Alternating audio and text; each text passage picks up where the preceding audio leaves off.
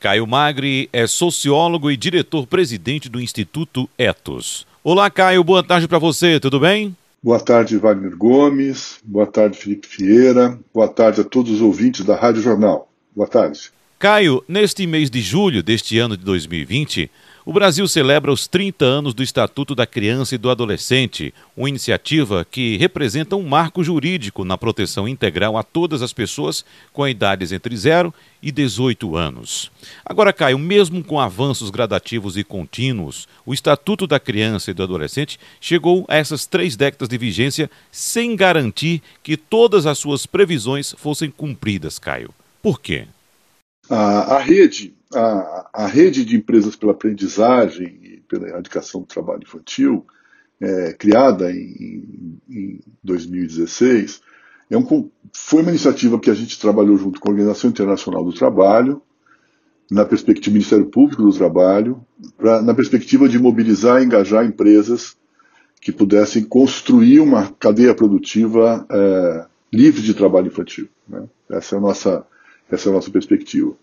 Então, é uma rede que funcionou por um período de uma maneira muito interessante, trouxe experiências e trouxe uma mobilização. Nesse momento, a gente não está com essa pauta com uma prioridade que a gente deveria ter. Eu quero, quero assumir aqui uma, uma autocrítica. Nós deveríamos estar muito mais envolvidos eh, nas questões que envolvem o impacto das cadeias produtivas sobre o trabalho infantil. A gente tem, por exemplo, no interior eh, dos estados, no interior, nas capitais, uma concentração importante de serviços de, de produção é, na qual as crianças estão sendo exploradas, estão sendo utilizadas como mão de obra barata e como e, e, violentando de uma maneira muito grave a sua garantia de educação, é, de atendimento, de saúde, de cultura, de lazer, de esportes.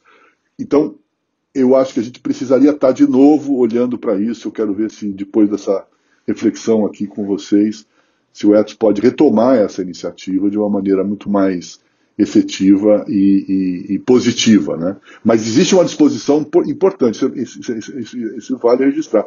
Existe uma disposição, existe uma poss possibilidade, muitas empresas têm essa pauta como uma pauta estratégica, fundamental, e nós precisamos ter mais capacidade de organizar esses atores na perspectiva de contribuir, por exemplo, com o Fórum Nacional de Prevenção e Erradicação do Trabalho Infantil, o FEPET, que, que sempre, desde a sua história, desde a sua fundação, tem sido uma, uma, uma, articulação muito importante para poder enfrentar é, e combater o trabalho infantil. Então, acho que merecemos aí, nesse momento, uma, uma, uma autocrítica e, ao mesmo tempo, é, retomar uma prioridade, que é a prioridade na defesa dos direitos da criança e do adolescente no nosso país, e para isso as, as empresas têm muita possibilidade de fazer bem, né?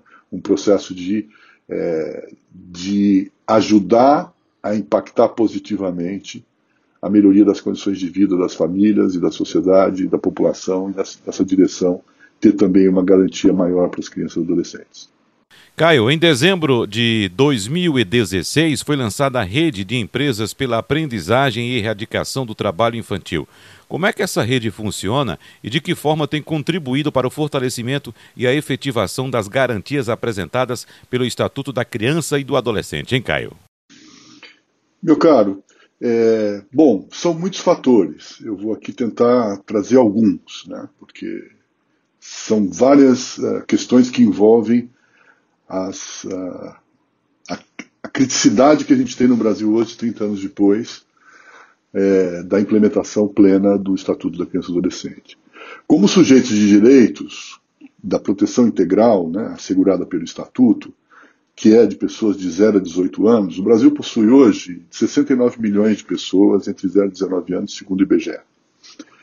É, e se a gente for considerar a faixa de 0 a 14 anos, há no Brasil 9,4 milhões de crianças e adolescentes vivendo em situação domiciliar de extrema pobreza, renda per capita mensal inferior ou igual a um quarto do salário mínimo, e 10,6 milhões em situação de pobreza, renda, a renda mensal da família de um quarto até meio salário mínimo. Esses dados estão numa edição de um trabalho feito pela Fundação Abrigo pelos Direitos da Criança em 2019. A exclusão, portanto, de milhões, e tenha isso agravado, né? A exclusão de milhões de beneficiários do programa Bolsa Família e o aumento do desemprego nos últimos cinco anos aumentaram significativamente a exposição da infância, da criança, dos adolescentes brasileiros à violência e ao trabalho. O trabalho infantil retornou ao país como algo que parecia que a gente tinha conseguido encaminhar de uma maneira diferente na sua erradicação.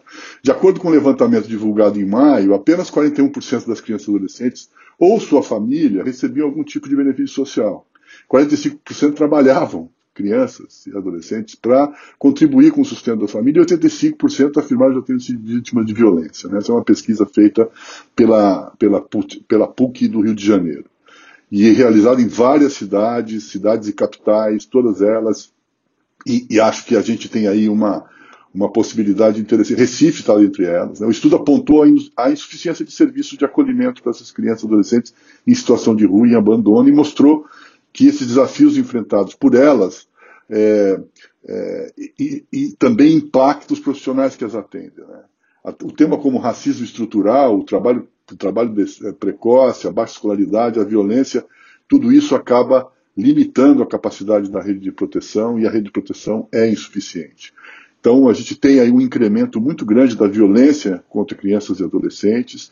Esses números, segundo o Conselho Nacional de Justiça, é, aumentaram muito, né, quase dobrou entre 2014 e 2019, de 39 mil né, processos para 76 mil. Isso é bastante grave. Né, ao invés de a gente caminhar para uma sociedade que pudesse reduzir a violência contra as crianças, a gente tem um processo completamente diferente. A gente tem, na verdade, o que está acontecendo é a ampliação, né, a, a, a, aprofundamento da violência, da exploração sexual e etc. Prostituição, etc. E os serviços de enfrentamento do tema como trabalho infantil estão super desorganizados. Né? Então, não há mais comando de fiscalização dentro das empresas com relação ao trabalho infantil. Praticamente se faz isso, a, a, se fecha os olhos. Tem até ainda, nesse momento, uma, uma, uma antiga prática que foi eliminada com o estatuto, que voltou, que são juízes autorizando crianças a trabalharem mediante um, uma, uma, uma, portaria, um documento, um, um ofício é, de um juiz da primeira instância de uma comarca. Né? Isso é uma questão absurda. Né? Então, então, as principais violações que a gente tem, que ficaram expostas né, também no risco à saúde, aos maus tratos, nessa situação da pandemia, traz riscos enormes e retrocessos importantes na nossa, na nossa, na nossa capacidade de defesa de garantia é, de prioridade absoluta com as crianças né, e com os adolescentes. As balas perdidas que a gente está tendo, quer dizer, é, aumentou muito. Você tem hoje, segundo o Unicef, 31 crianças ou adolescentes morrendo por dia nos casos, vítimas de violência. Né? E um dos casos de maior repercussão foi aquele no Rio de Janeiro, São Gonçalo, quando o menino João Pedro Matos, de 14 anos, foi baleado e morto por um tiro de fuzil dentro de casa quando brincava com os primos. Nós estamos é, é, essa é um pouco a, a, a nossa, o nosso grande desafio. Caio Magre, muito obrigado, um abraço para você e até semana que vem.